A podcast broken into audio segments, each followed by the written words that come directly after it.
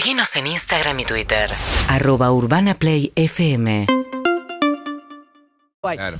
Bueno, muy bien, 7 y 36 de esta mañana eh, de- desapacible, eh, con tormenta, sigue así por dos horas más.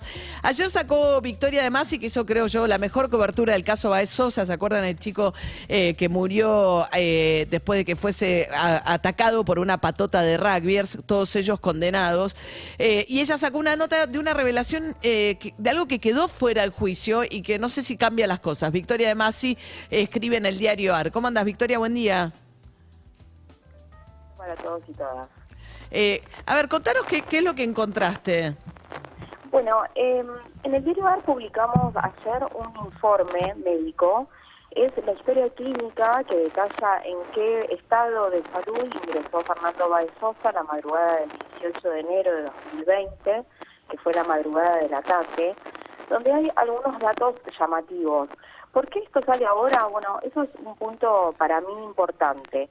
Eh, este informe quedó afuera de la etapa de instrucción, por lo tanto no formó parte de la prueba cuando arranca el juicio el 2 de enero. Victoria, este perdóname, te interrumpo porque estamos como en mucha fritura, vamos a cortar y te volvemos a llamar.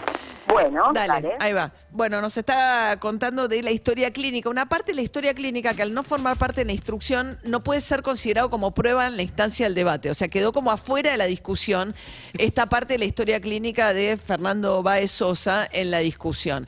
Es importante, aun cuando pasa con los juicios lo mismo a veces que con los sesgos de confirmación, en el sentido, aun cuando uno siente ganas de que alguien sea condenado, tiene que asegurarse que en el proceso se le cumplieron todas las garantías del respeto de que ese juicio fue un juicio justo.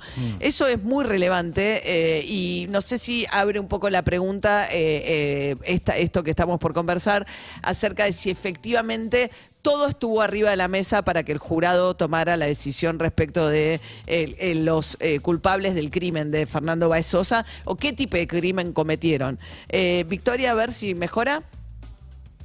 No, no está. Bueno, Bueno, pero vos fíjate que una, una discusión similar era lo que hablábamos antes del caso de el policía y el discurso de Patricia Bullrich.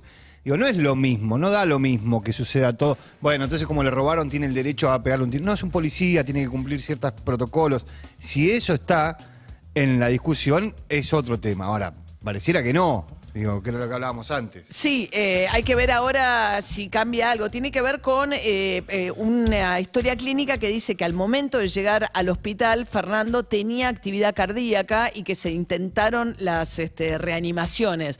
Eh, todo el juicio estuvo basado en que su- supuestamente llegó sin vida al hospital y muere en la escena, supuestamente, según se desarrolló en el juicio, de los golpes ahí mismo. Sin embargo, esta historia clínica pareciera indicar que llegó con algo de vida al hospital. No sé si esto cambia el cuadro, Victoria.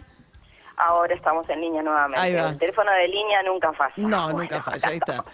Bueno, si cambian las cosas, vamos a saberlo cuando se exida la Cámara de Casación Penal, eh, que es donde está el expediente en este momento, después de que el abogado de los ahora condenados y los abogados que representan los padres de Fernando apelaran la sentencia.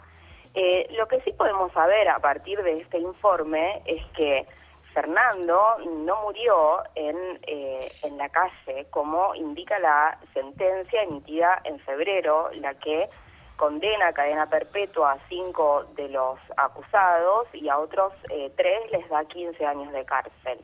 Eh, hay un dato fundamental en esta historia clínica que son las 6 de la mañana, que es la hora en la que eh, decretan la muerte de Fernando Baez Sosa.